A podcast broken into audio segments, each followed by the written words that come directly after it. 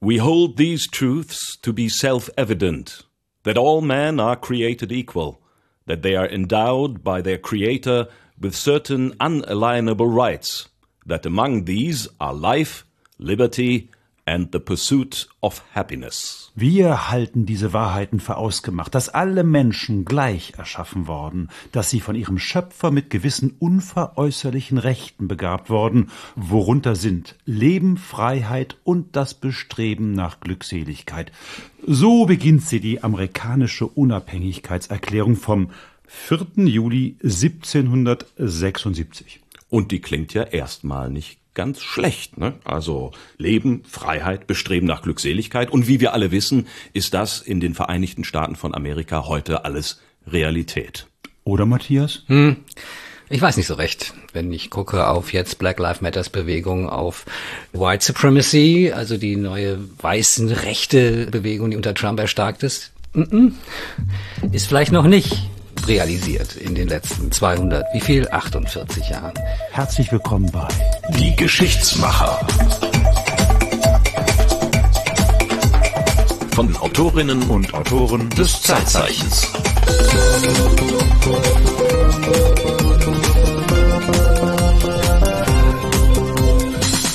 Wenn wir heute über Leben, Freiheit und das Bestreben nach Glückseligkeit reden, dann haben wir den richtigen Gast hier, Matthias Wurms. Herzlich Ja, willkommen. ich freue mich sehr, dass ich hier bin. Bin ein bisschen aufgeregt, muss ich zugeben. Wir aber auch. Das ist schön. Das ist äh, völlig Aber wenn es um. Freiheit, Also Leben ist, und äh, Glückseligkeit geht, darf man auch ein bisschen aufgeregt sein. Jeder, der die Geschichtsmacher kennt, weiß, wir laden Autoren, Autorinnen ein, die über ihr Zeitzeichen erzählen. Das Zeitzeichen ist eine Sendung des Westdeutschen Rundfunks. Wir aber sind nicht der WDR. Das Nein. möchte ich nochmal hier sagen. Das hier ist ein Privatprojekt, das wir beiden hier betreiben und äh, wir freuen uns natürlich, wenn unsere Zeitzeichen-Kollegen uns dabei unterstützen.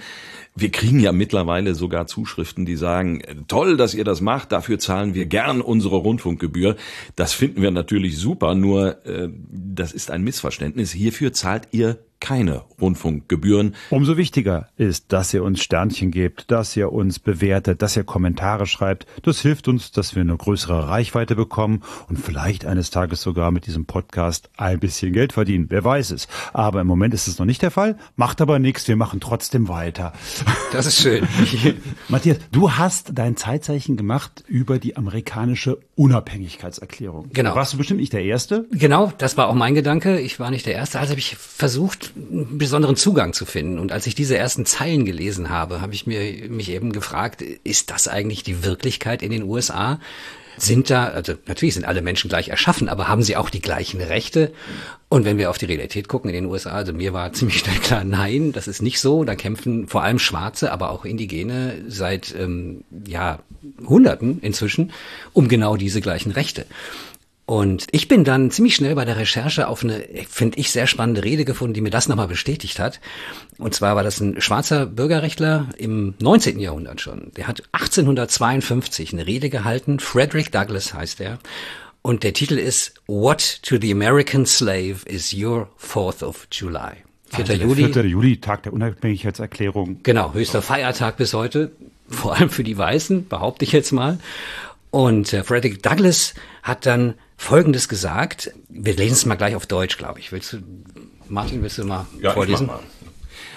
What to the American slave is your Fourth of July? Also auf Deutsch, was ist dem amerikanischen Sklaven euer 4. Juli? Also mit Betonung auf euer. Es ist der Tag, der ihm mehr als alle anderen Tage des Jahres das Unrecht und die Grausamkeit offenbart, deren andauerndes Opfer er ist.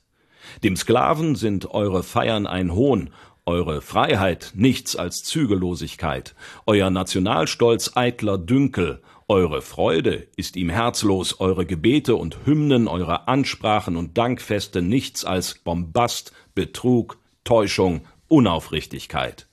In übler Barbarei und schamloser Scheinheiligkeit steht Amerika an vorderster Stelle. Das ist schon krass. Das ist, Das ist äh, mal auf den Punkt gebracht. Aber das ich. ist 1852. Das ist 1852. Damals gab es die Sklaverei noch. Ja, damals gab es die Sklaverei noch, aber damals gab es eben auch schon 80 Jahre diese Unabhängigkeitserklärung mit der Präambel, die wir gerade gehört haben, mit diesen Worten, alle Menschen sind gleich erschaffen und haben die gleichen Rechte. So, also bin ich auf diese Rede gestoßen und habe gedacht, da bohre ich jetzt mal tiefer nach. Wie ist es eigentlich den amerikanischen Ureinwohnern, wie ist es den Schwarzen ergangen, auch den Frauen? Alle waren am Anfang nicht so richtig mitgemeint. Und ähm, All men are created equal. Also ist von Frauen nicht die Rede. Ne? Aber im Englischen ja, ist das halt genau, so genau. zweischneidig. Ja, aber das ist spannend. Die Übersetzung das ist mir auch aufgefallen. Ja, da kann man schnell drauf kommen, dass nur Männer gemeint sind, wenn man es denn auch so ausdrückt. Trotzdem war natürlich, wenn wir nochmal gucken, 1776 diese Erklärung extrem fortschrittlich. Das war vor der Französischen Revolution, wo wir alle, vielleicht nicht alle, aber viele wissen, da gab es eine universale Erklärung der Menschenrechte. Also das war im Grunde die erste offizielle Erklärung, die in einem Dokument auftauchte, die solche Rechte beschrieben hat. Es wird ja auch immer wieder, wenn es um Aufklärung geht, als das Beispiel genommen, wie der aufgeklärte Mensch sich eine neue Verfassung gibt ne? oder eine neue, eine neue Idee sozusagen einen Staat bestimmen soll. Und um so einen neuen Staat geht's ja auch im Grunde. Also wir reden ja hier von der Gründung eines neuen Staates. Und insofern passt das zusammen. Aber vielleicht müssen wir da auch mal gucken, was waren das eigentlich für Leute, die diesen neuen Staat gegründet haben? Die also Gründerväter. Die Gründerväter, die ersten Siedler, die ersten Kolonisten, englischen Kolonisten in Nordamerika. Das waren nämlich tatsächlich also viele waren aus religiösen Gründen ausgewandert. Die Puritaner. Puritaner, mhm. ganz genau. Also im Grunde schon auch Freidenker, jedenfalls gemessen an dem, wo sie herkamen. Ja, mhm. die Puritaner haben ja auch gesagt, irgendwie diese übergeordnete Kirche, die von oben alles bestimmt, das wollen wir nicht. Wir wollen unsere eigenen kleinen Communities haben, die sagen, ähm, also wir haben schon die Bibel als das Wort Gottes, aber wir wollen uns selbst organisieren. Da fängt es ja schon an. also wir springen nochmal zurück. Also wir waren bei der Unabhängigkeitserklärung 1776. 1776 und wir springen nochmal 170 Jahre zurück, Anfang des ja, äh, 17. Genau. Jahrhunderts, wo es äh, diese Puritaner gibt. Das ist ja nun auch dieser Gründungsmythos. Die Pilgerväter. Die Pilgerväter machen sich auf von einem unterdrückten Staat, der vorschreiben will, wie man zu leben hat und auch die eine Religion auszuüben genau. hat. Und deswegen sucht man an den Gestaden der amerikanischen Ostküste eine neue Heimat. Der neuen Welt, genau. Und ähm, sehr spannend ist, also viele kennen die Geschichte der Mayflower, eben diese Pilgerväter, die dann 1620, also tatsächlich 150 Jahre vor der Unabhängigkeitserklärung in Nordamerika landen. Und die haben sich nämlich auch schon einen ersten Vertrag gegeben, wo sie bestimmen, wie sie zusammenleben wollen. So. Der König war weit weg, die anglikanische Kirche war weit weg, also niemand, der ihn da vor Ort hätte sagen können, wo es lang geht. Also haben sie sich überlegt, wir müssen das selber organisieren. Und dann gab's diesen Vertrag, den wir vielleicht auch, also ich weiß nicht, ob wir den wörtlich mal vorlesen sollen, aber das ist von der Sprache her natürlich ganz spannend, wie die sich ausdrücken. Also erstmal fangen sie an, schon nochmal zu sagen, wie sehr sie sich als getreue Untertanen unseres ehrfurchtgebietenden souveränen Herrschers König Jakob, König von Großbritannien, verstehen. Dann aber kommt dieser Text, wo sie dann selber sagen, wie wir das machen wollen. Willst du mal vorlesen, Marco? Im Namen Gottes. Amen.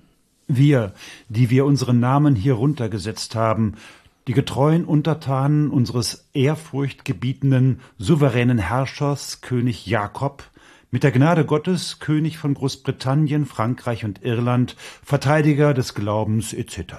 König Jakob, das war wer? James. James, dasselbe, ne? James, James, der Erste. James, James der, der, Erste, ja. ähm, Schotte. Ne?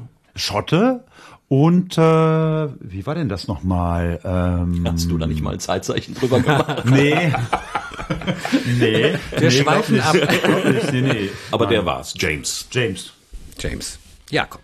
Nach der Gott zum Ruhme und zur Förderung des christlichen Glaubens sowie der Ehre unseres Königs und Landes durchgeführten Fahrt um die erste Kolonie in den nördlichen Gegenden Virginias zu gründen, verpflichten uns durch diese Anwesenden feierlich und wechselseitig vor Gott und voreinander und vereinigen uns gemeinsam in einer bürgerlich geordneten Gesellschaft, mit dem Zweck, uns besser zu organisieren, zu schützen und die vorgenannten Ziele zu fördern und vermöge hieraus solche gerechte und gleiche Gesetze, Verordnungen, Erlasse, Verfassungen und Ämter zu verabschieden, begründen und abzufassen, dies von Zeit zu Zeit, so wie es am angemessensten und günstigsten für das Gemeinwohl der Kolonie scheint. Hierunter versprechen wir uns pflichtgemäß zu unterwerfen und zu gehorchen. Cape Cod, Anno Domini 1620. Siehste, da ist schon die Rede von bürgerlich geordneter Gesellschaft, von Verfassungen erlassen. Mhm. Äh, das finde ich spannend, dass die schon mit solchen Gedanken darüber gefahren sind. Aber der erste Absatz bekundet die Loyalität zum König. Ganz genau. Das, das zieht sich wirkt ja erstmal komisch. Ja, das stimmt. Wobei man sagen muss, die Engländer hatten ja schon auch ein Parlament, also so ganz fremd war es denen vielleicht nicht, beides unter einen Hut zu bringen. Mhm. Und tatsächlich, es widersprach sich, glaube ich, nicht, dem König weiter untertan zu sein, aber trotzdem zu sagen, wir besiegeln jetzt hier eine neue Welt und wir organisieren uns. Aber ich finde es trotzdem spannend, dass sie schon von bürgerlichen Rechten sprechen und mhm. von eigenen Verfassungen. Also da ist schon so eine so ein Grundstein oder so ein, wie sagt man da, so ein, wie nennt man das denn? Samenkorn. Ein Samenkorn, danke, genau. So, das sind die, die alle auf einem Schiff ankommen, dieser Mayflower. Ganz genau. Das so, sind das die. ist sozusagen der erste Schub.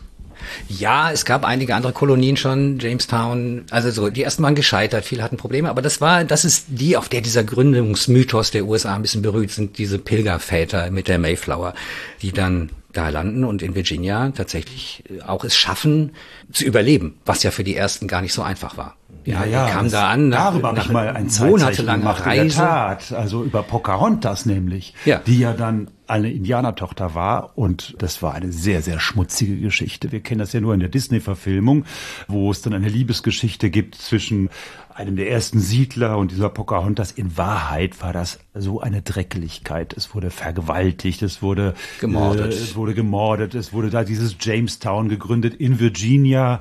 Die haben den ersten Winter kaum überlebt. Es war ein riesengroßer Scheiß, genau. um es auf den Punkt genau. zu bringen. Und, und darüber reden wir jetzt hier auch. Also wenn sie schlau waren, die ersten Siedler, haben sie sich tatsächlich von den Indianern, von den Ureinwohnern was abgeguckt, nämlich ähm, wie man da Mais anbaut beispielsweise. Die haben oft ja auch Vorräte von den Ureinwohnern gefunden und gesagt, oh, cool, dass das es hier gibt, ja, Maisvorräte, damit können wir überleben.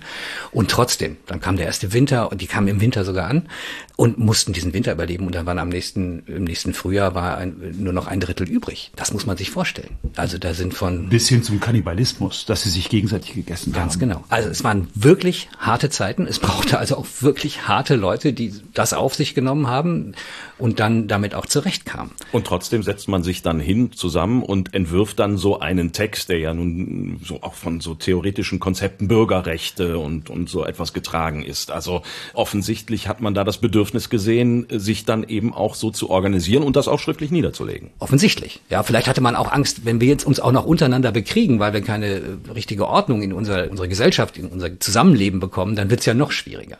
So, die haben auch Anführer gewählt, ja, mhm. nicht bestimmt, weil einer der Größte war oder der Gläubigste, sondern die haben die gewählt. Aber sie haben eben, also bei all diesen positiven Aspekten, die wir jetzt hervorheben, auch sich als schon mal als besser gefühlt als die Ureinwohner. Also, ne, was du auch gerade erzählt hast, Pocahontas und Morde und so, also die haben von denen profitiert, das haben sie womöglich auch anerkannt, aber dass die die jetzt als edle Wilde auf, auf gleicher Stufe oder das kommt später, betrachtet ne? also, dass die Amerikaner diesen Gründungsmythos verbinden mit, äh, da kommen diese Siedler und die verbünden sich sozusagen mit den Indianern, diese edle Wilde Pocahontas. Das kommt noch mal, so, das, das, ja das tatsächlich beim amerikanischen das spielt auch genau in dieser Unabhängigkeitsbewegung Rolle, ne? spielt das tatsächlich später eine Rolle. Mhm, mhm. Aber erstmal war es oft auch ein Kampf auf Leben und Tod. Also, und es ging in der Regel von den Siedlern aus, weil die auch mit den Gepflogenheiten der Indianer oft gar nicht zurechtkamen und auch vielleicht auch sich missverstanden haben und so. Also, und, ja, die und sind auch an der, an der Ostküste angekommen und brauchten Land. Also, so ja, haben sie genau. ja gesehen. Also, die, genau. die sind erstmal da rein und haben geguckt, was können wir denn hier in Besitz nehmen? Und das war dann erstmal unsers. Ja. Ja, genau. Und dann kommt, dann ist das, da aber jemand und sagt, aber das war bisher unseres. und, äh, und ja, natürlich gab es dann relativ schnell Konflikte, klar. Und man muss auch sagen, und das kennen wir auch von den spanischen Eroberern in Lateinamerika, also die haben sich schon überlegen gefühlt. Hm. Man fühlte sich zivilisatorisch überlegen. Schließlich ja. kam man ja aus, ein, aus einem Land, in dem es richtige Städte gab. Schon allein das Erscheinen der Mayflower muss eigentlich unter diesen in deren Augen ja wilden Indianern für Entsetzen gesorgt haben, weil das ist ja Hightech-Schiff. Ja. Also für, für ja, den ja. Vergleich. Die Nussschale, ja. Wenn man es jetzt mit Kanus vergleicht oder so ja, etwas. Ja, und aber natürlich auch religiöses Überlegenheitsgefühl, denn das waren ja Wilde, die an irgendwelche Naturgötter geglaubt haben und man kommt dann natürlich als Puritaner auch mit dem wahren Glauben das an, ist wohl wahr. die Küste. Ja. ja. Und da sind wir vielleicht, sind wir da schon an so einem Punkt, wo man sagt, okay, wir müssen mal definieren, was ein Mensch ist weil wenn wir allen Menschen die Freiheit und Gleichheit versprechen, dann müssen wir ja sagen, okay, Der Indianer ist ein Mensch. Ja, wir können da schon mal was andeuten. Die Sache ist, dass der Engländer, und es waren ja nun Engländer in erster Linie, die kamen, gar kein so einen Menschheitsbegriff hatte. Also der Engländer hat von Bürgern gesprochen beispielsweise, ja, und die, die, Bürger hatten auch gewisse Rechte, aber mit so einem Bürger war dann immer verbunden einer, der Besitz hatte, der was besessen hat. Und es war nicht so universalistisch, alle Menschen sind gleich. Das konnte der Engländer eigentlich gar nicht so richtig denken, weil er diesen Begriff den gab es für den gar nicht so. Das haben später die Franzosen anders gemacht, da kommen wir noch drauf zu sprechen. Aber es ging immer um Besitz. Das wird nachher noch deutlicher und das ist natürlich ein Problem, weil die Ureinwohner hatten jetzt keinen persönlichen Besitz. Die hatten Gemeinschaftsbesitz. Mhm. Das war, die haben das gemeinschaftlich bewirtschaftet und dann geerntet und gegessen und das war wunderbar. So. Und die Engländer kamen auch mit einem Begriff von, das gehört mir und das gehört dir und ähm, wenn ich was von dir haben will, dann muss ich dir abkaufen und solange wir alle Besitz haben, sind wir auch sind wir Bürger und sind in deren Sinne sind dann Menschen, aber vorher nicht. Und das Land gehört natürlich uns. Weil wir es jetzt dieser, besetzt haben. Weil ja. wir es besetzt haben, God's own country. Das und ist ja dann der, der Begriff. Ne? Also und weil der König uns auch geschickt hat und gesagt hat, ihr dürft das da. Das, mhm. ist, das ist jetzt euer Land. Geht dahin. Was, glaube ich, eine Rolle spielt, ist auch diese Fähigkeit, Land zu kultivieren.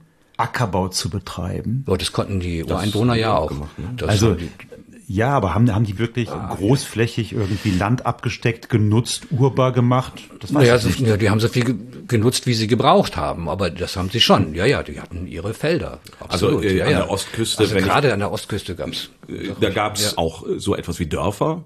Also eben die Indianer haben nicht, wie man sich das so von Karl May vorstellt, in Tipis gehaust und äh, sind über die Prärie geritten und haben Bisons gejagt. Das gab's auch, war aber eben dann weiter im Westen. Da waren die aber noch nicht zu dem Zeitpunkt. Und im Osten hatte man Dörfer und eben auch Ackerbau und Viehzucht. Das gab's schon. Jetzt, sprechen, wir, jetzt sprechen wir von Indianern. Ja, Dürfen richtig. wir das überhaupt?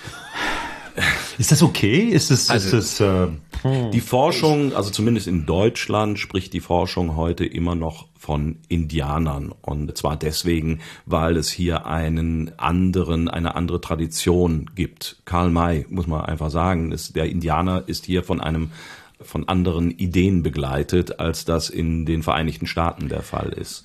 Ja, wobei das Indianerbild von Karl May wollen wir jetzt nicht voranschreiben. Nein, nein, nein, nee, nee, das ist schon, ist schon nein, aber die Assoziation, dass der, dass der, der Indianer an sich erstmal kein Untermensch ist, das ist eine sehr deutsche Vorstellung und deswegen ist der Indianerbegriff eben in Deutschland auch nicht so besetzt, wie es in den USA der Fall ist. Also ich habe auch ein paar Beiträge gemacht über Indianer in Kanada, in den USA. Ich habe auch mit Indianern gesprochen und unisono haben die mir versichert, uns interessiert, wie uns die Amerikaner oder die Kanadier nennen, wie ihr Europäer uns nennt, wie ihr Deutschen uns nennt, das ist uns relativ wurscht. Ja, ist aber spannend. Also es ist, aber ich meine, es gibt ja auch das American Indian Movement, also die Unabhängigkeits- oder die Freiheitsbewegung mhm. der Indianer hat sich auch selbst so genannt, ja. Also jetzt kam dann auch noch Native Americans dazu.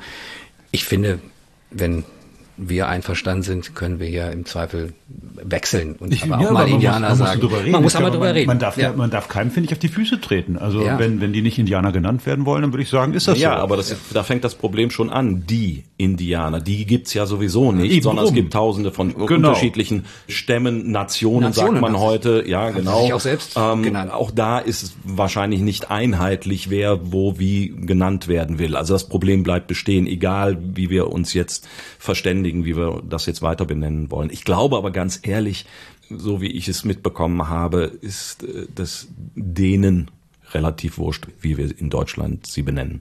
Gut.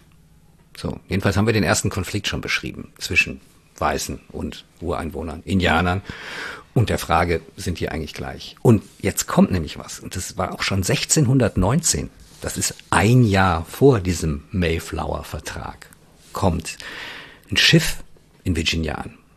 Mit 20 Sklaven an Bord. Wie kommen die dahin? Das war ein Freibeuterschiff, der hat ein portugiesisches Schiff in der Karibik aufgebracht. Und diese 20 Sklaven, wie soll man sagen? Die waren da drauf. Ja, die das waren da drauf. Beute. Das war Beute. Genau. Und dann ist dieses englische Schiff nach Virginia gefahren, weil das der nächste Hafen war für die. Mhm. Oder Anlegestelle, Hafen wäre noch zu viel gesagt. Und hat gesagt, hier. Könnte er haben. Könnte er haben. Könnte er haben. Ja, klar, ja es, ist, es ist sehr zynisch, aber das sind also 20 Menschen eingepfercht in diesem Schiffsbau, Genau. ja, die dieses portugiesische Schiff eigentlich wahrscheinlich für Mittel- oder Südamerika haben wollten. Oder die Karibik, ja. Also gut, ein portugiesisches Schiff wäre eher nach Brasilien gefahren wahrscheinlich. Aber ja, genau. Und der Sklavenhandel florierte ja schon über den Atlantik. Da wurde Zucker gab mit es. angebaut. Da wurde Oder Zucker in Tabak, der Karibik ja. mit angebaut. So, jetzt kommen diese, das sind die ersten Sklaven, die tatsächlich nach Nordamerika Also quasi per Zufall. Per Zufall. So, aber was machen die? Die nehmen die. Und immerhin, also das ist dann das erste Dokument, was man dazu findet, ist dann schon wieder ein bisschen später, nämlich 50 Jahre später, 1669. Ja, jetzt sind wir in einer anderen Kolonie in Carolina, Das liegt wo? an der Ostküste nach wie vor, aber etwas südlich Okay. von Virginia. Und da gibt's acht Eigentümer, das muss man auch vielleicht bedenken. Also oft waren diese Kolonien auch Privatbesitz. Da haben die sich Rechte erkauft beim König für Land und haben dann gesagt, jetzt ähm, versuchen wir das auszubeuten und schicken Leute dahin, die dann da was anbauen. Und die, die und Carolina gehört acht Leuten. Carolina gehörte 1669 acht Leuten, Wow. acht Investoren, wenn man so will, ja. Ja. die dann die Kolonisten dahin geschickt haben, um, um damit die da Plantagen anlegen oder was auch immer, vielleicht Gold finden. Das, das war ja alles noch unerforscht. Das war ja noch riesig Land, was, wo man gar nicht wusste, was vielleicht alles rauszuholen ist. Und man hatte diese großen Geschichten von Silber- und Goldfunden in Lateinamerika, hat man natürlich gehofft, dass man das da auch findet. Klar. Kommt mir der Mond gerade in den Kopf, weil da wird es momentan ja auch so betrieben. Da sind auch Privatfirmen unterwegs, um sich da Land zu sichern, wo du sagtest, unerforscht und unbekannt. Äh, Das ist sozusagen der nächste Schritt, wo es dann auch mit Privatleuten, Herr Musk und Konsorten, auf Landeroberung geht, um da Naturschätze auszubeuten. Ja, ging damals auch schon so? Ob in 20 Jahren der Mond durch acht Leute geteilt wird. Wer weiß. Damals war es auf jeden Fall so, Carolina gehört acht Leuten Mhm. und die beschließen jetzt, dass sie gerne Sklaven hätten. Genau, die haben dazu tatsächlich ein schriftliches Dokument angelegt, ja, wie auch da, wie es darum geht, die Kolonie zu organisieren. Und darin steht in Artikel 110, jeder Siedler, jeder freie Siedler hat das Recht, schwarze Menschen zu versklaven. Also, wörtlich heißt es da auf Englisch, every free man of Carolina shall have absolute power and authority over his Negro slaves. Jeder freie Mann von Carolina soll das absolute Recht haben und die Macht haben, über seine schwarzen Sklaven zu herrschen. Interessant eigentlich. Weiße Sklaven spielen nicht mit. Nein. Nein, weiß Warum es eigentlich nicht? Also weil der, der Sklave an sich, weiß ich nicht, Sklave, Sklaverei ist nicht abgeschafft. Warum Schwarze? Weil es schwarze Sklaven gab, aber keine weißen. Ja, tatsächlich. Es ist eine, eine interessante Frage. Aber haben wir, spielen weiße Sklaven überhaupt eine Rolle? Nicht mehr in der Zeit. Also im Römischen Reich Ja, hast du natürlich ja, lauter weiße Sklaven. Also, so, ja, der, jeder, der, 1000 jeder, der, der, jeder Germane, vorher. der gefangen wird, ist ein römischer Sklave am Ende, klar. Ja. Aber Nein, aber diese neuzeitlichen, nenne ich jetzt mal Sklaven, das, ähm, das waren immer Schwarze. Das, die kamen aus diesem Dreieckshandel, ja. das ist so. Aber Neue man Welt, Sich, man fragt sich Europa, eigentlich, wann, wann ist Afrika. das so? Ne? Seit wann ist das so? Ich weiß es nicht, ich habe keine Ahnung. ja. Ja, weiß ich jetzt auch nicht. Ich habe mich auch gefragt, ob die das nicht zufällig als Methode entdeckt haben, als sie dann auch nach Afrika gefahren sind, die ersten Forschenden und auch Eroberer und festgestellt haben, Mensch, die halten sich als Sklaven. Also es gab ja in Afrika äh, Sklavenhalter, Staaten und Sklavenhändler. Weiß, das ich weiß, gab waren es ja da schon die vorher. Araber auch ganz groß darin im, im Sklavenhandel, auch vor allen Dingen Schwarzer auf dem afrikanischen Kontinent. Also das ist da ja sehr hin und her gegangen. Also auch Schwarze, die natürlich schwarze Sklaven Ja. gehalten haben und die dann verkauft haben. In, wahrscheinlich gab es eben da den Vorrat, sage ich jetzt mal zynisch, an schwarzen Menschen, auf den man zugreifen konnte. Weiße eher weniger. So oder so. Es ist auf jeden Fall interessant, dass in diesem Gesetz steht, Ja. jeder hat das Recht, schwarze Sklaven zu halten. Ja, genau. Jeder freie Mann. Und Jeder freie Mann, Wer also- frei war, war auch klar. der, der was besessen hat. Mhm. Ja, also vermutlich gab es auch unter den Siedlern um diese Zeit schon, weil das war ja schon eine Weile unterwegs mit der Besiedlung der neuen Kolonien, auch welche, die jetzt nicht so viel hatten, die darüber kamen, sich als Tagelöhner verdingt haben. Aber jeder freie Mann durfte schwarze Sklaven halten und auch über die bestimmen. So. Also, da war das schon praktisch in dieser Fundamental Constitutions of Carolina, also die Art Verfassung, die sich Carolina gegeben hat, verankert. Klingt jetzt nicht so sehr nach Aufklärung und äh, Menschen, universale Rechte und nee. so weiter. Das, was in der Zeit ja aber eigentlich schon auch schon aufkam. Ne? Genau. Und interessanterweise ist das mitverfasst von John Locke. Also ah, der große Aufklärer. Großer Aufklärer, mhm. ja, der auch zum Vordenker dieser Unabhängigkeitsbewegung wird, aber für den das offenbar überhaupt kein Widerspruch ist, weil er das Menschsein und das Freisein mit Besitz verbindet. Und dazu gehörte offenbar auch der Besitz von anderen Menschen. Und die waren dann eben nicht frei. Und die gehörten auch nicht dazu. Ja. Der lässt sich sogar dafür, dass er hilft, diese Verfassung mit auszuarbeiten, mit Anteilen von einer Sklavenhandelsgesellschaft bezahlen. Ach. Also, so viel zu John Locke und dem großen Aufklärer okay. und fortschrittlichen Menschen. Also sein Lohn für das Verfassen dieser Gesetze über das Sklavenhalten waren Anteile an einer Sklavenhaltergesellschaft. Ja. Hm. Also, aber insofern war das früh verankert. Es gab Sklaven in den neuen Kolonien, nicht in allen, aber in Carolina in diesem Fall. Und es gab freie weiße Siedler und es gab unfreie Schwarze. Also da war schon mal nicht jeder gleich. Zugleich sind diese neu entstandenen Länder immer noch letztendlich eine Art Kolonie von Großbritannien? Kolonien im, im Plural muss man das unbedingt sagen, weil die waren extrem unterschiedlich.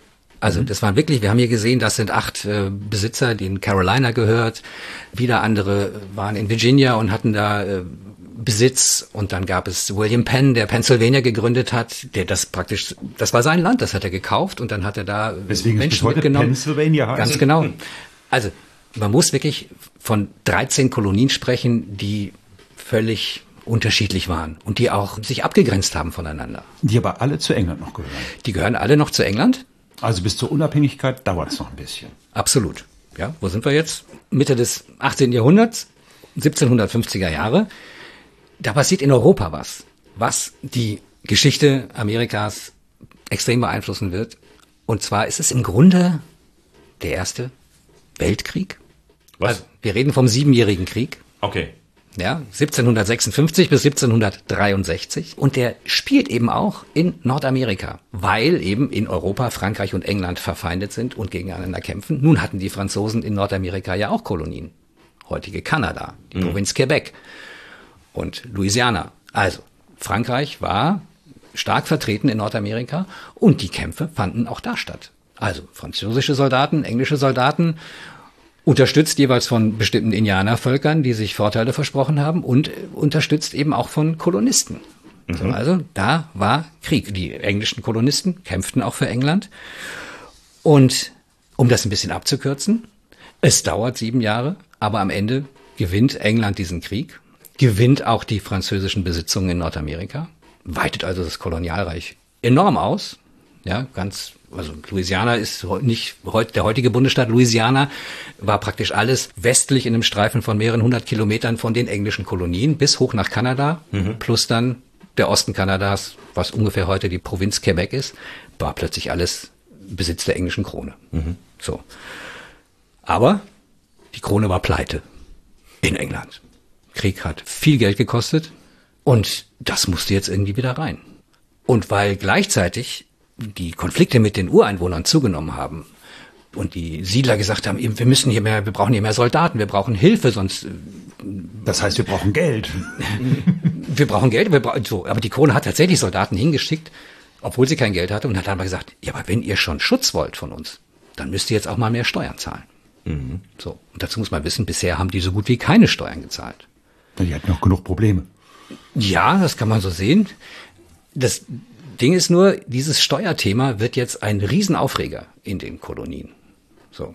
Nun kennen wir das auch von uns. Selbst wenn man ganz wenig Steuern zahlt, ist man über jede Steuererhöhung aufgeregt. Mhm. Hm. Tja. Oder jede Subventionskürzung. Fallen euch da aktuelle Beispiele ein? Mir nicht. Ich wüsste gar nicht, was das sein könnte. Aber gut. Ja. So, aber jetzt kommt der englische König und erhebt Steuern für Zucker. Auch für Dokumente. Es gab den Stamp Act ja, mhm. das Stempelgesetz. Also immer wenn ein offizieller Stempel unter ein Dokument kam, musste man dafür Steuern zahlen in den Kolonien. Ja, ja. ja. kennen wir heute auch, aber ja. damals war das neu.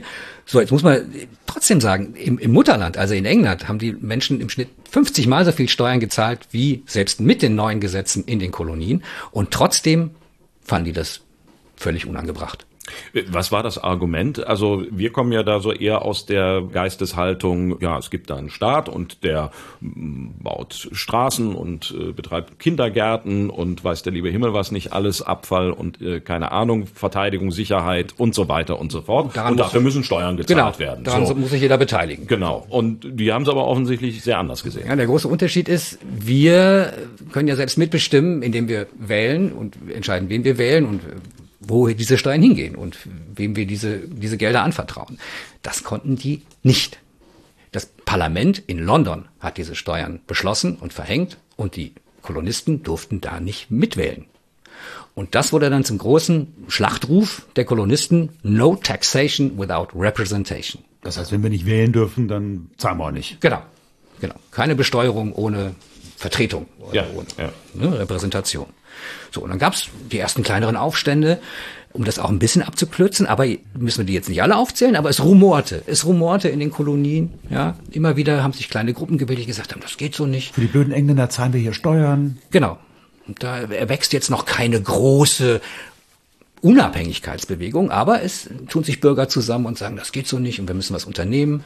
Und das richtete sich allerdings immer eher gegen das Parlament als gegen den König. Ja, du sagtest ist gerade, für die Engländer zahlen wir Steuern. Das ist ja, glaube ich, gar nicht der Punkt. Die haben sich, glaube ich, schon noch auch als Engländer gesehen, oder? Ja, ja, und die das fühlten sich das auch immer als Mutterland. Untertan Ja, des Mutterland. Königs. Ja, also ja, für, für dieses Parlament zahlen Sie wir sind, Sie sind ja sozusagen Kolonie.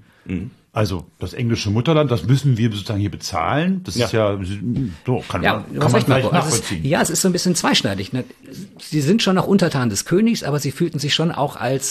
Bewohner der neuen Welt. Ja, so ein bisschen freier. Und wir haben ja hier auch was geleistet und wir haben das mit aufgebaut. Und jetzt, jetzt kommt ihr, wo es hier gerade ein bisschen läuft, und wollt ihr unser unser Geld abgreifen. So und wir können doch nicht mehr darüber mitbestimmen. Das hat schon eine Rolle gespielt. Und vielleicht ist es auch viel ein Begriff, dass dann diese Tea Parties aufkamen. Tea Parties deshalb, Tee, Partys, Boston Tea Party. Das Boston haben wir in Tea der Party. Schul Schule irgendwann mal gehabt. Ja, absolut, genau. Die ist auch, sag mal, die größte Tea Party und äh, heute auch wieder auch ein Begriff, weil sich ganz konservative Republikaner in den USA danach benannt haben, eine eigene Bewegung nochmal gegründet haben. Da ging es darum, es gab ein Teegesetz und da mussten die Engländer, also die Kolonisten Steuern zahlen auf Tee und dann haben die aber angefangen, lieber geschmuggelten holländischen Tee aus der Karibik zu trinken und, und dann wurde das versucht war, zu unterbinden, der war dann billiger. So und ähm, also lange Rede, kurzer Sinn. Dieser Tee war den Kolonisten ein Dorn im Auge, der da aus England kam. Und dann sind am 16. Dezember 1773, und jetzt nähern wir uns schon, ihr merkt Mhm. so das, dieser der Unabhängigkeitserklärung, Unabhängigkeitserklärung, ja, sind, ist eine Gruppe Widerständler in den Hafen eingedrungen, Bostoner Bürger, also wie man heute annimmt, eher gut situierte Bürger, verkleidet als Indianer. Warum das? Weiß man Das ist, also ich, ich sag mal so, das ist eine Form, heute würde man sagen, kultureller Aneignung gewesen. Ja, tatsächlich. Also es ging nicht darum, sich zu tarnen oder unerkannt zu bleiben, weil zum Teil haben hat sich nur eine Feder ins Haar gesteckt oder ein Beil geschwungen, als wäre es ein Tomahawk. Und es ging auch nicht darum, den Indianern das in die Schuhe zu schieben, dass die das jetzt gemacht hätten, sondern es ging darum, dass die Ureinwohner, die Indianer, und jetzt kommen wir zu dem, was wir schon mal angedeutet hatten, diese freien Wilden, dass die das Symbol waren für die neue Welt. Und dass in diesem Moment sich diese Kolonisten im Grunde fühlen wollten als Bewohner der neuen Welt. Und das Also, ist nun das, ist, das ist ja verrückt. Also man, man, man führt auf der einen Seite natürlich Krieg gegen diese Indianer, weil man ihnen das Land wegnimmt. ganz genau. Aber man verkleidet sich als Indianer, weil man diesen Indianern als so eine Art edler Wilder, der sich die Freiheit jetzt erobert. Und der hat sie ja schon. ja. aber genau, wir erobern uns die jetzt auch. So, und dann und- sind wir Teil dieses Volkes in Nordamerika. Also es ist eben auch eine Abgrenzung von England. Also das fand ich äh, Schon verrückt, Verrückt, eigentlich. Ne? ja. Verrückt. Ein, ein, ein doppeltes Spiel. Also die, die schleichen sich jetzt in den Hafen von Ja, Boston genau. als Indianer verkleidet. Ja, und dann haben sie drei Schiffe heimlich geentert und die Ladung Tee, die da drauf war, einfach in das Hafenbecken geschmissen. Das war die Boston Tea Party. Tolle Aktion. Na gut, der Tee war vernichtet, der war ja auch was wert. Das hat richtig für Aufsehen gesorgt in England. Also das haben sie geschafft. Ja, da wurde dann im Parlament äh, wild diskutiert und da war die Rede davon, also mindestens diesen Hafen von Boston erstmal zu schließen zur Strafe, damit die da keinen Handel mehr treiben konnten, wenn nicht sogar zu zerstören. Also das wurde alles diskutiert. Insofern war das ein großer Aufreger. Und das hat auch in den Kolonien für Aufregung gesorgt. Mhm. Andersrum, ja, als dann die Drohungen kamen aus England und dann wurden noch ein paar Soldaten geschickt und so. Also das hat das war, schon war das schon so als geplant, als Auftakt einer größeren Bewegung oder war das eher eine spontane Aktion, uns reicht's und wir kippen jetzt einfach den Tee in, ins Hafen? Ein bisschen mehr Letzteres. Also es war noch keine große Bewegung, aber es gab schon eine Bewegung, gegen diese Steuergesetze vorzugehen. Und da war das, das hat man, also kann man im Nachhinein dann so sehen, schon ein gewisses Fanal oder jetzt so ein Funke, der das nochmal ein bisschen größer zur Explosion gebracht hat. Aber es ging noch nicht um die Unabhängigkeit. Noch fühlt man sich als Engländer. Noch fühlt man sich als Engländer und fühlt sich immer noch loyal dem König gegenüber. Es geht immer nur gegen dieses Parlament, was sich da was rausnimmt, was es, was ihm nicht zusteht. Und dann kommt aber das ist ganz spannend. Dann kommen eben wieder diese Aufklärer ins Spiel. Wir haben schon mal von, von John Locke gesprochen. Mhm. Ein, ein großer Aufklärer, der eben die Freiheit der Bürger postuliert und eben auch sowas gesagt hat, wie wenn die Regierung nicht gut ist für das Volk, dann hat das Volk das Recht und sogar die Pflicht, sich dagegen zur Wehr zu setzen. Also den Tyrannen abzusetzen. Solche Sachen hat er gesagt. Mhm. Insofern mhm. finden wir ihn vielleicht heute auch fortschrittlich zu der damaligen Zeit. Wir wissen es jetzt mit den Sklaven, so richtig fortschrittlich war er auch nicht. Und ich habe darüber, damals, als ich fürs Zeitzeichen recherchiert habe, lange mit Michael Hochgeschwender gesprochen. Der ist Professor für nordamerikanische Kulturgeschichte an der Ludwig-Maximilians-Universität in München. Und der hat mir aber mal erklärt, wenn man also auf John Locke guckt und darauf, wie sich diese Ideen der Aufklärung dann in den Kolonien festgesetzt haben, was da eigentlich dahinter steckt. Vor allen Dingen geht es um die Wahrung der Rechte freier Engländer. Dazu kommt dann eine Idee, die tatsächlich revolutionär ist, Volkssouveränität dass man sagt, das Parlament, das wir nicht gewählt haben, hat kein Recht, Steuern über uns zu verhängen, weil das Volk der Souverän ist. Da sind die Amerikaner anderer Auffassung. Und das ist das wirklich Neue an ihrer Revolution, dass sie sagen, nein, das Volk, allerdings definiert als Volk weißer Männer, das Volk ist der eigentliche Souverän und hat das Recht, gemäß der Weltanschauung von John Locke, den Monarchen abzusetzen, wenn er zum Tyrannen wird. Das ist das, was die Leute begeistert. Und dann wird das popularisiert durch jemanden wie Thomas Paine. Common Sense. Das ist eine mhm. der größten, verlogensten Schriften, die jemals geschrieben worden sind, weil fast alles, was da über den britischen König steht, ist falsch. Das hat er sich auf den Fingern gesogen, das ist einfach Propaganda. Aber das Wichtige, das Positive daran ist diese Idee, wir sind ein Volk, das eine Mission hat, nämlich Freiheit durch Volkssouveränität zu schützen. Das ist der Kern. Also es ist eine, eine Propagandaschrift, dieses Common Sense Papier genau. von Thomas Paine, aber es hat eben auch diese, ja, diese philosophische Unterfütterung. Ja, das war eine extrem erfolgreiche Propagandaschrift, muss man sagen. Also das hat innerhalb kürzester Zeit hunderttausende Leser gefunden, damals in den Kolonien. Alle sind begeistert draufgesprungen. Da standen dann so Sätze drin wie, die Sache Amerikas ist in hohem Maße die Sache der gesamten Menschheit wieder okay. so eine gewisse Überhöhung der Größer eigenen Größe. Kaum, ja. ja, mhm. genau. Aber immer auch ein einziger rechtschaffener Mann ist für die Gesellschaft und in den Augen Gottes mehr wert als all die gekrönten Schurken, die jemals gelebt haben. So, und da ist dann auch zum ersten Mal sowas drin, was sich, hm, naja, vielleicht doch gegen den englischen König richtet. Und wo mhm. so ein Funke äh, ist dann vielleicht übergesprungen, der dann dahin ging, Mensch, wie wäre das denn, wenn wir uns mal völlig unabhängig machten von den Engländern? Das fing dann da an. Und äh, dann kommt dazu, und dann sind wir wieder bei unserem zweiten Kernthema, Sklaverei und gleiche Rechte, dass im Mutterland, also in England, es ein Gerichtsurteil gab, wo die Sklaverei im Grunde verboten wurde. So, mhm. ne? Und also es galt nicht für die Kolonien ausdrücklich, aber fürs Mutterland.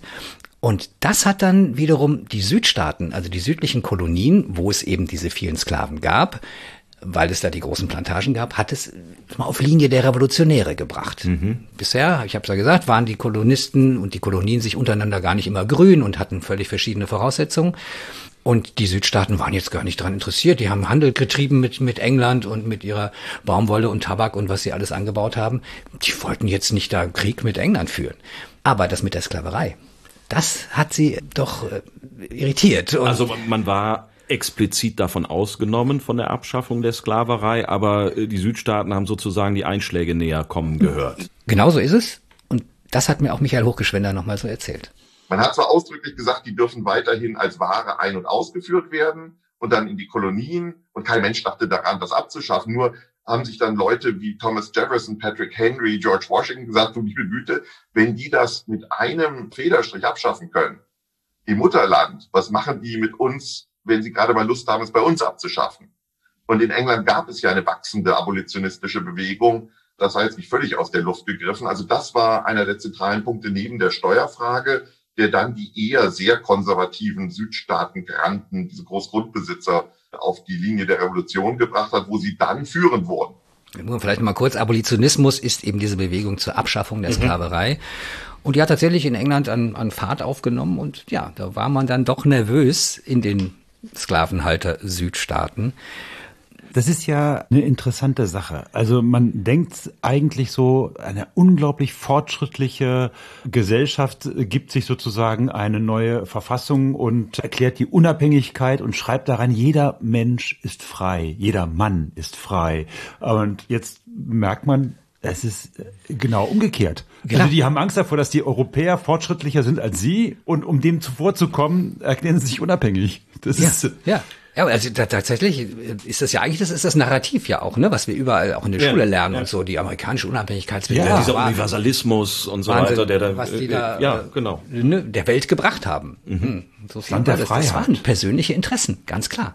Das andere persönliche Interesse war eben auch die Landnahme von den Ureinwohnern der König, der englische König, hatte 1763, wenn ich mich recht erinnere, verfügt, dass die Grenzen der Kolonien da bleiben, wo sie sind. Dass die also nicht weiter nach Westen vordringen sollen. Warum hat er das getan? Weil er Angst hatte vor Indianerkriegen, weil er, der wollte das nicht. Das war ja, der musste ja sowieso schon Truppen da stationieren in den Kolonien, damit da die Siedler auch sicher leben konnten. Hatte in Europa genug zu tun mit den Franzosen? Hatte genug zu tun mit den Franzosen und nach dem Krieg kein, kein Geld für so viele Truppen. So, und er hat gesagt, ihr bleibt mal schön da, wo ihr seid.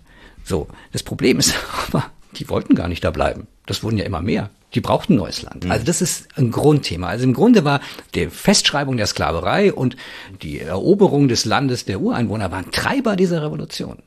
Also, nicht sofort. So wie du das jetzt erzählst, kommt mir die Gründung Amerikas und die Unabhängigkeitserklärung eigentlich so ein bisschen vor heute wie Geschichtsklitterung. Weil, äh, weil, ja, also eigentlich habe ich das immer in der Tat so verstanden, dass sich da ein neuer Staat, freiheitliche, völlig revolutionäre, die Menschenwürde in den Mittelpunkt stehende Gesetze gegeben hat oder eine Unabhängigkeitserklärung verfasst hat, die ja allen Menschen Gleichheit und ein Versprechen hingeworfen hat. Und die Wahrheit ist, ist genau das Gegenteil der Fall. Naja, das tut sie ja schon auch. Die Rhetorik tut das ja. ja. Also es ist ja nicht, aber das, aber das, das ist ja scheint so mir so ein bisschen, dass es etwas, etwas, äh, also. Klitterung ist, ist, schon richtig. Also wir erfahren einfach Propaganda. nur die halbe Wahrheit. Ja, weil es gab tatsächlich Kolonien, in denen war die Sklaverei verboten. Ja, das waren einige im Norden. Ja, die haben das schon Anfang des 18. Jahrhunderts zum Teil verboten, haben gesagt, nee, wir wollen keine Sklaven. Weil aber sie keine brauchten wahrscheinlich. Auch weil sie keine brauchten, aber auch weil andere Menschen dahin gegangen sind. Das hatte schon auch mal mit den Siedlern zu tun, die da ankamen, ja, mit deren Glaubensbekenntnis, mit deren Haltung zum Menschen, zu anderen Menschen. So und tatsächlich aber auch, weil sie keine brauchten. Plantagenwirtschaft war das, wo man Sklaven brauchte, ja, riesige Felder, wo man Tabak anbaute, Baumwolle anbaute und die gab es im Süden, in den Südstaaten. So, aber deswegen wir erfahren halt nur die halbe Wahrheit. Für einen Teil der Kolonien spielte das keine Rolle, dass diese Sklaverei bleiben sollte oder ne, so mhm. den, aber die hatten diese Steuerfrage und dann hatten sie in den Südstaaten hatten sie aber die Sklavenfrage und in den westlichen Staaten hatten sie eben die Indianerfrage und das hat sie dann alles zusammengeschweißt und gesagt, okay, wir haben alle was, was wir gewinnen können, lass mal vielleicht mal doch überlegen, ob wir uns unabhängig machen von diesem König, der uns ständig neue Auflagen macht, äh, die wir nicht wollen. Hat England das zur Kenntnis genommen, was sich da zusammenbraut? Ich meine, die Wege sind ja auch nur lang gewesen, zumal damals, da lag der Atlantik dazwischen und bis mal Informationen darüber geschifft wurden, das wörtlich geschifft wurden, dauerte das ja auch eine Weile. Das stimmt, ja, nein, ganz äh, hingenommen haben die das nicht. Also der Premierminister, Lord North damals, der hat versucht, diese Steuergesetze auch durchzudrücken. Ich habe schon angedeutet, der Hafen von Boston, der wurde dann tatsächlich geschlossen, mhm. Mitte 1774 und gewisse Freiheiten wurden eingeschränkt und dann wurden noch ein paar Soldaten stationiert und das war den Siedlern in den Kolonien ein Dorn im Auge. Aber das hat sich schon hochgeschaukelt. Also die Engländer, namentlich das Parlament und die Regierung unter dem Premierminister, der König war ein bisschen außen vor, der hat sich da gar nicht so groß eingemischt, die haben sich hochgeschaukelt und da wurde das schon heißer, mhm. so die Phase. Und dann gab es tatsächlich den ersten sogenannten Kontinentalkongress. Das war kein Parlament, aber eine Versammlung von Vertretern der Kolonien. 13 Kolonien waren es. Vertreter von zwölf Kolonien trafen sich dann. Letztendlich kamen sie alle zusammen. Bei diesem ersten Treffen waren nur zwölf dabei, und zwar im Oktober 1774 in Philadelphia, der erste Kontinentalkongress. Und da ging es dann schon darum zu sagen, wir müssen was tun. Wir müssen uns verteidigen können. Wir müssen eigentlich eine Armee aufstellen. Erstmal war es nicht viel mehr als eine Miliz, mhm. muss man sagen. Also, aber sie nannte sich dann schon Kontinentalarmee. Gleich, also, gleichzeitig stehen aber in Boston äh, jetzt immer noch zum Beispiel in diesem Hafen englische, englische Soldaten. Soldaten. Ja, und nicht da war Boston. wahrscheinlich dann die Frage, zu wem würden die halten am Ende? Ja, und da gab's auch Scharmützel und da gab's auch, gerade in Boston gab es tatsächlich den Fall, dass die Bürger von Boston, die gegen diese englischen Soldaten also gar nicht demonstrieren wollten, die mit Schneebällen beworfen haben und, und die dann zurückgeschossen haben weiß nicht, ob sie sich erschreckt haben oder ob sie in die Luft schießen wollten oder jedenfalls sind mehrere Menschen getötet worden. Also so hat sich das natürlich auch hochgeschaut. Wegen Schneebällen. Wegen Schneebällen. Ja. Waffen töten. Mhm. Manchmal aus Versehen, manchmal mit Absicht. Jedenfalls führte das dazu, und zwar noch vor der eigentlichen Unabhängigkeitserklärung, dass da tatsächlich ein Krieg ausbrach. Und das war dann schon der amerikanische Unabhängigkeitskrieg ab April 1775. So, da sind die Engländer nämlich gezielt vorgegangen, haben gesagt, wir müssen hier Munitionslager der Milizen angreifen und die Milizen haben den Hinterhalt gestellt. Also da gab es dann schon wirklich Gefechte. So, das muss man jetzt nicht sich vorstellen wie ein unfassbar riesiger Krieg, weil so viele Soldaten gab es gar nicht auf beiden Seiten. Aber es Wie war, viele waren das? Ja, also es gab, wenn man sie alle zusammenzählt, hatten die Kolonien so um die 15.000 Mann in Milizen organisiert organisiert ist auch schon ein großes mhm. Wort, ja, also die, die haben sich die hatten Waffen, die hatten Waffen, aber nicht immer wirkliche Anführer und mhm. auch keine klaren hierarchischen Strukturen. Die Engländer hatten 30.000 Mann da stationiert, immer in den ganzen Kolonien, also schon auch sehr verstreut. Und als der Krieg dann wirklich ausbrach, da mussten sich natürlich auch alle anderen entscheiden, wo kämpfe ich jetzt mit. So, die Engländer haben tatsächlich, es gab noch viele loyale Siedler, die haben sich an die Seite der englischen Truppen gestellt, haben gesagt, nein, wir sind äh, unserem König ergeben und was ihr macht, ist ein Verbrechen. Wir kämpfen mit den Engländern mhm. um, für unseren König. Und ähm, was sehr spannend war natürlich jetzt die Frage, an wen halten sich die Ureinwohner, mhm. die ja auch kampfeserprobt waren, viele, die hatten so, also das waren wichtige Verbündete. Und an wen halten sich die vielen Sklaven? Es gab auch freie Schwarze, aber es gab eben auch die Sklaven, wo die im Süden natürlich Angst hatten, wenn die jetzt rebellieren und wirklich sagen, Mensch, es ist Krieg und wir schließen uns jetzt, ja, wem eigentlich an? Wer verspricht uns eigentlich mehr? Das hat mir auch Michael Hochgeschwender verraten und zwar für beide Seiten. Vielleicht hören wir erstmal, was er zu den Indianern gesagt hat, wie die sich in diesem Konflikt verhalten haben. Man arrangiert sich mit den Engländern und man arrangiert sich mit der Krone.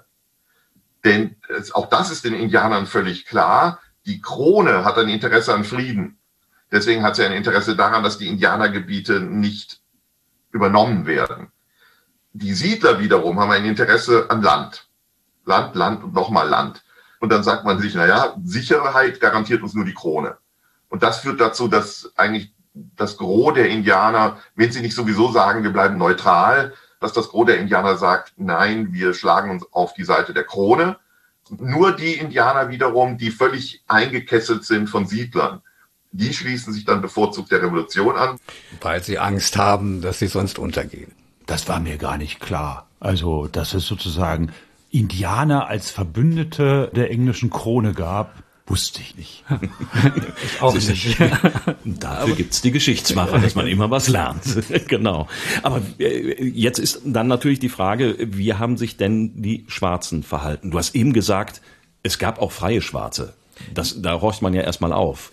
Ja, es gab freie Schwarze. Ich habe ja schon gesagt, im Norden war die Sklaverei verboten. Es gab immer wieder Schwarze, die sich freikaufen konnten, weil sie irgendwie die Möglichkeit hatten, Geld zu machen über Geschäfte. Also manchmal war es Glücksfall, manchmal wurden sie freigekauft, freigelassen dann. Also es gab wenige freie Schwarze. Es gab aber ungefähr eine halbe Million schwarze Sklaven zu dieser Zeit in den mhm. Südstaaten. Und wie die sich jetzt zu dieser Revolution, zu diesem Aufstand verhalten haben, hat mir auch Michael Hochgeschwender erzählt. Bei den Schwarzen muss man dann unterscheiden zwischen den Sklaven und den freien Schwarzen. Wenn es wohlhabende freie Schwarze waren, vor allem im Norden, haben die sich durchaus, etwa in Rhode Island kann man das schön sehen, haben die sich durchaus auf Seiten der Revolution gestellt. Im Süden war es etwas anders.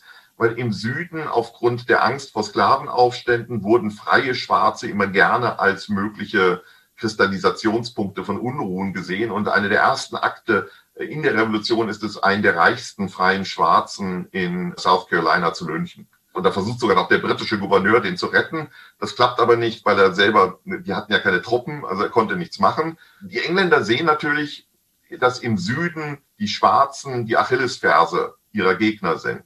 Und der Krongouverneur von Virginia erklärt dann im Dezember 1775, dass alle Sklaven von Großgrundbesitzern, die sich der Revolution angeschlossen haben, frei seien.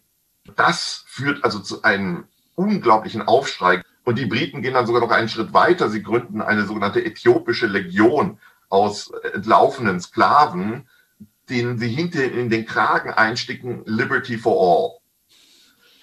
Was natürlich eine unglaubliche Bösartigkeit ist gegenüber den Amerikanern, die ja gerade unter dem Stichwort der Freiheit in den Unabhängigkeitskrieg gezogen sind. Das heißt, Schwarze wissen sehr wohl, dass da Freiheit winkt. Und tatsächlich wird Georg III. damals von vielen Schwarzen als neuer Moses angesehen. Das überrascht euch auch, oder? Komplett irre. Ja, Georg III., muss man vielleicht sagen, ist jetzt der englische König. Mad King George, der wahnsinnige König. So wahnsinnig scheint er gar nicht gewesen zu sein. Nee, hatte offenbar auch ein paar, ja, auf seiner Sicht sowieso vernünftige Ideen. Ja, aber spannend, dass jetzt die Schwarzen den König als Moses verehren, als Mensch, der sie in die Freiheit führt, mhm. ins gelobte Land. Und aber unter diesen Voraussetzungen fing jetzt dieser Unabhängigkeitskrieg an. Also die Fronten waren klar verteilt. Man könnte denken, meine Güte, die Siedler sind echt in der Unterzahl. Mhm. Die Indianer schließen sich dem König an, die Schwarzen im Zweifel schließen sich dem König an, die loyalen Siedler und dann kommt noch die englische Armee dazu. Trotzdem trauen die sich. Ja, also die haben gesagt, nein, jetzt sind wir schon so weit gekommen, wir wollen jetzt unsere Unabhängigkeit erklären. Und mitten, während dieser Krieg eigentlich schon losgeht, trifft sich wieder dieser Kontinentalkongress, diesmal mit allen 13 Kolonien und beschließt tatsächlich diese Unabhängigkeitserklärung, aus der wir ganz am Anfang schon zitiert haben. Ja, wir halten diese Wahrheiten für ausgemacht, dass alle Menschen gleich erschaffen worden sind. Und eben aber auch mit der klaren Erklärung, wir sind jetzt ein eigener Staat. Vielleicht willst du das mal vorlesen, Martin, die Schlusserklärung der amerikanischen Unabhängigkeitserklärung. Indem wir derohalben die Repräsentanten der Vereinigten Staaten von Amerika im Generalkongress versammelt, uns wegen der Redlichkeit unserer Gesinnung auf den allerhöchsten Richter der Welt berufen, so verkünden wir hiermit feierlich und erklären, im Namen und aus Macht der guten Leute dieser Kolonien, dass diese Vereinigten Kolonien freie und unabhängige Staaten sind und von Rechts wegen sein sollen, dass sie von aller Pflicht und Treuergebenheit gegen die britische Krone frei und losgesprochen sind und dass alle politische Verbindung zwischen ihnen und dem Staat von Großbritannien hiermit gänzlich aufgehoben ist und aufgehoben sein soll, und dass als freie und unabhängige Staaten sie volle Macht und Gewalt haben, Krieg zu führen, Frieden zu machen, Allianzen zu schließen, Handlungen zu errichten und alles und jedes andere zu tun, was unabhängigen Staaten von Rechts wegen zukömmt. Also das Tischtuch ist zerschnitten. Genau. Und das ist der 4. Juli 1776, der amerikanische Unabhängigkeitstag. In Philadelphia beschlossen, unterzeichnet und zwei Tage später verkündet. Aber damit ist es nicht zu Ende, sondern es ist ja eher der Anfang des Krieges. Ganz genau. Und da Machen wir dann nächste Woche weiter? Ja, wenn ihr wissen wollt, wie es weitergeht, dann müsst ihr euch eine Woche gedulden. Und das ist für die Geschichtsmacher sehr, sehr kurz, denn normalerweise sind wir ja nur alle zwei Wochen zu hören. Ja, diesmal aber schon geht's nächste Woche weiter mit dem zweiten Teil über die Unabhängigkeit der Vereinigten Staaten und mit dem Kollegen Matthias Wurms, dem wir schon mal ganz herzlich danken wollen. Ja. Wunderbar. Wenn euch diese Folge der Geschichtsmacher gefallen hat, dann sagt es allen Kolonisten da draußen, allen, die die Unabhängigkeit erklären und allen Amerikanern, die nicht wissen wollen, wie ihre Geschichte begonnen hat. Wenn es euch nicht gefallen hat, dann sagt es uns aber bitte nur uns. Unter www.diegeschichtsmacher.de findet ihr alle Möglichkeiten, wie ihr mit uns in Kontakt kommen könnt und vor allem noch viele, viele weitere Folgen dieses Podcasts. Und wir hören uns wieder, wie gesagt, nächste Woche mit dem Kollegen Matthias Worms. Bis dahin sagen wir Tschüss. Tschüss.